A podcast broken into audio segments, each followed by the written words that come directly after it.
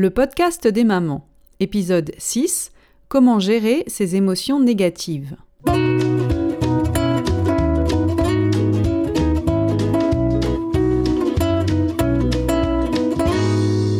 Le podcast des mamans, c'est pour tous ceux qui s'intéressent à la famille. Parce qu'une famille heureuse passe par une maman heureuse et qu'être une maman heureuse, ça s'apprend. Parce qu'avoir des enfants vous donne envie d'être une personne encore meilleure et vous en apprend toujours plus sur vous-même, je vous propose de découvrir comment apprendre à construire le bonheur de votre famille. Bonjour à toutes, j'espère que vous allez bien. Comment se passe votre mois de décembre? La liste des cadeaux est-elle faite? Et en parlant de cadeaux, avez-vous pensé à votre cadeau, celui que vous allez vous faire Aimeriez-vous peut-être euh, prendre soin de vous, un spa, un soin de beauté, c'est sympa, ça détend, mais ça ne dure pas très longtemps. Allez-vous décider de vous offrir du bien-être ou du changement? Je me dis que si chaque semaine vous écoutez ce podcast, c'est que vous avez envie de changement. Vous avez envie de passer de la maman débordée, stressée, qui se sent parfois heureuse et sereine, à la maman sereine et heureuse, qui parfois peut se sentir débordée et stressée. Je suis coach pour maman. Et oui, ça existe. J'aide les mamans à devenir en quelque sorte la meilleure version d'elles-mêmes. Alors, qu'allez-vous décider pour cette année? Vous allez décider d'ignorer ce programme de coaching et du même coup prendre la décision d'être la même maman d'ici à l'année prochaine. Ou bien vous allez décider de vous offrir ce programme et prendre du même coup la décision de devenir la meilleure version de vous-même et ce pour toute la vie. Tout ce que vous avez à faire, c'est de vous rendre sur mon site, je crois au maman.com. Vous réservez une mini-session avec moi alors une mini-session, qu'est-ce que c'est? C'est un rendez-vous en ligne de 20 minutes.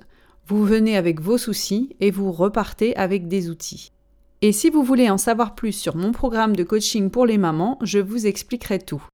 Attention, le calendrier se remplit très vite, alors dépêchez-vous de réserver votre mini-session. Je n'ai seulement que 10 places disponibles dans mon programme de coaching et les portes se fermeront le 24 décembre. Revenons maintenant à nos moutons et à notre sujet du jour. Comment gérer vos émotions négatives? Nous ressentons toutes des émotions négatives à différents moments de la journée. Nous sommes supposés le faire. Cela fait partie de la vie. C'est ce qui fait de nous des êtres humains en somme. Parfois les gens pensent que nous devrions être tout le temps positifs, tout le temps heureux, que ce serait en quelque sorte une façon d'accéder au bonheur. Ce n'est pas ce que nous faisons ici. Ici, dans ce podcast et dans mon programme de coaching, nous reconnaissons que les émotions négatives nous sont nécessaires et utiles. Vous savez certainement comment nous parvenons à nous créer de nouveaux problèmes lorsque nous refusons de ressentir nos émotions négatives. Quand par exemple, vous traversez un moment de vie très difficile et que vous vous refusez le droit de ressentir cette émotion négative traumatisante par peur, par devoir ou pour toute autre raison, vous savez bien ce qui viendra après. Cette émotion vous rattrape plus tard dans la vie, n'est-ce pas? Vous continuez à la porter, dans votre esprit, dans votre corps, et elle peut même en venir à toucher votre état de santé. Donc je le répète, ressentir et vivre nos émotions négatives, c'est non seulement nécessaire, mais ça nous est également utile. Quand nous tentons de résister à ces émotions négatives, nous les renforçons, tout simplement. Nous les intensifions, nous les rendons plus fortes en nous-mêmes. Mais le fait est que nous sommes vraiment très doués pour créer beaucoup d'émotions négatives qui ne nous sont pas utiles, qui ne nous sont pas nécessaires. Et nous nous retrouvons alors coincés dans une sorte de cercle vicieux dont il est parfois difficile de nous dépêtrer seuls. Quelle est la différence entre les émotions négatives utiles et les émotions négatives inutiles. Comment savoir quand nous expérimentons des émotions négatives nécessaires et réparatrices et comment savoir quand ce n'est pas le cas? Et puis, que faire dans chacune de ces situations? Eh bien, c'est ce que nous allons voir aujourd'hui. Pour ça, je vais vous parler du concept de souffrance utile et de souffrance inutile. La souffrance utile, qu'est-ce que c'est? C'est une émotion nécessaire, c'est une émotion réparatrice, un processus de deuil. Quand quelque chose de tragique nous arrive, nous ne voulons pas nous sentir heureux. Nous voulons avoir de la peine, nous voulons éprouver du chagrin, des remords, de la colère, ou toute émotion qui vous semble appropriée. Ce type de souffrance est réparatrice. Ce n'est pas une émotion agréable sur le moment, bien sûr, c'est douloureux. Mais ça fait du bien après coup. C'est comme de pleurer un bon coup, ça nous aide à aller plus loin. C'est bien sûr impossible de dire combien de temps nous devons ressentir cette douleur réparatrice. Ça dépendra de vous, du traumatisme, de la situation, etc. Mais vivre et ressentir une souffrance réparatrice, une souffrance utile, c'est un processus qui nous permet d'évacuer notre peine et notre chagrin. Par exemple, j'ai une cliente, une maman dont la fille est malade. Cette maladie empêche sa fille d'aller parfois à l'école et de faire ce qu'elle voudrait. Cette maman accompagne sa fille vraiment du mieux qu'elle peut, et de mon point de vue, je peux vous dire que tout ce qu'elle fait est vraiment extraordinaire. Il est évident que cette maman traverse une période douloureuse et qu'elle éprouve de la souffrance. Le mot qu'elle m'a donné pour désigner ce que nous appelons entre nous la souffrance utile, c'est de la tristesse. Elle se sent triste pour sa fille. Pour qu'elle puisse guérir de cette situation difficile, il est très important qu'elle se donne du temps de l'espace et la permission de se sentir triste à certains moments. Parlons maintenant de la souffrance inutile. La souffrance inutile, c'est toutes ces histoires que nous créons autour de nos situations difficiles. La souffrance inutile vient s'ajouter à la souffrance utile. Vous pouvez très bien vivre les deux types de souffrance au même moment, ou bien à des moments complètement séparés. La souffrance inutile ne nous aide pas, elle nous enlise, elle nous empêche d'agir, de trouver des solutions. Elle crée chez nous de l'inaction. Voire même, elle peut aussi aggraver la situation.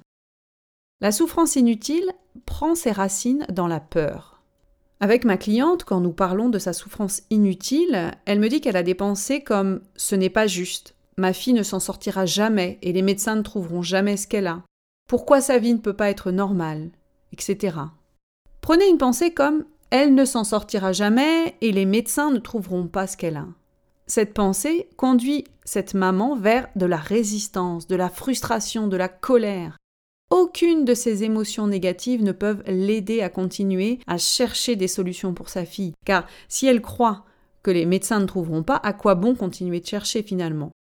Toutes ces pensées créent de la souffrance inutile de la souffrance qui nous enlise, qui n'est pas utile, qui n'est pas nécessaire, qui n'aide pas à évacuer le chagrin. Maintenant, que faire face à chacune de ces deux douleurs?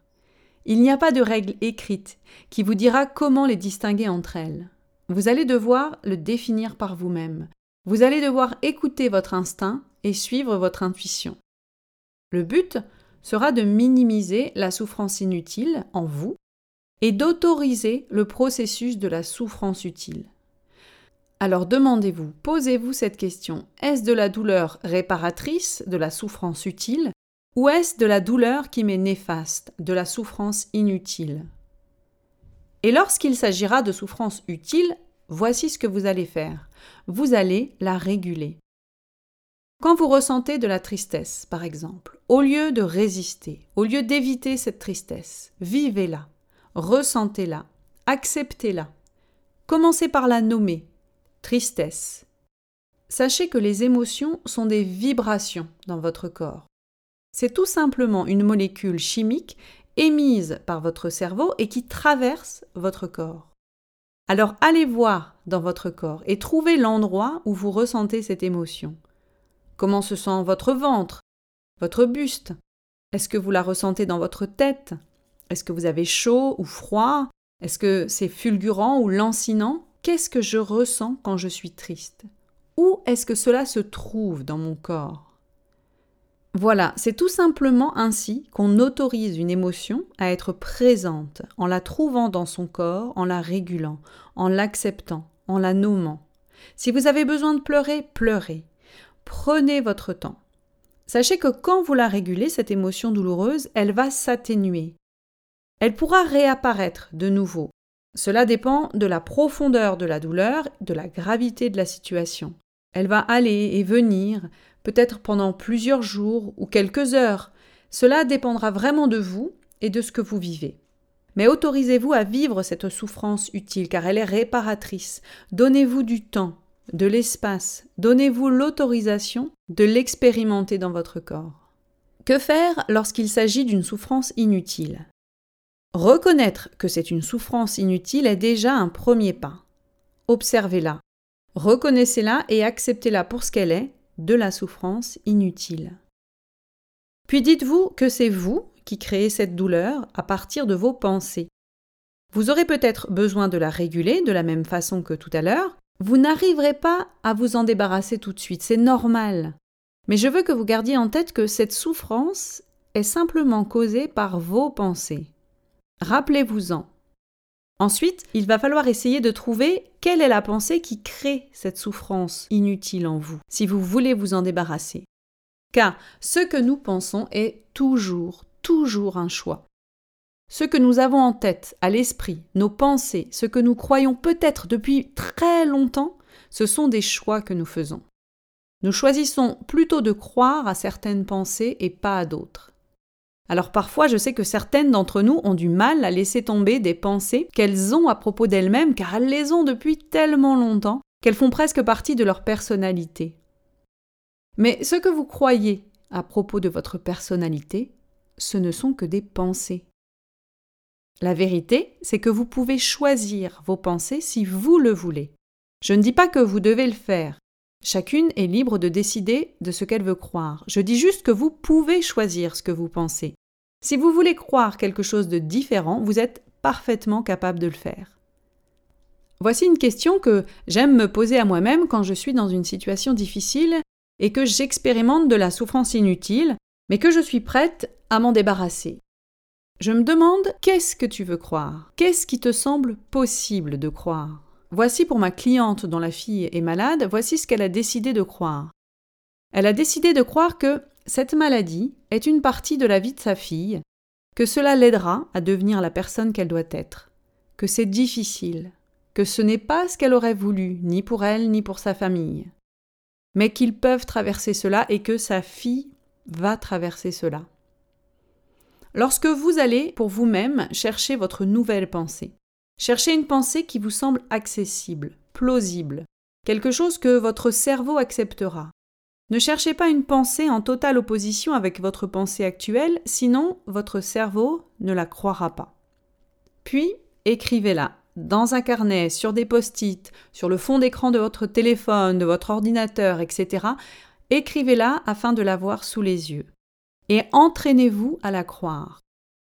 Ne vous demandez pas comment ça va se faire, cherchez simplement des preuves qui renforcent cette pensée.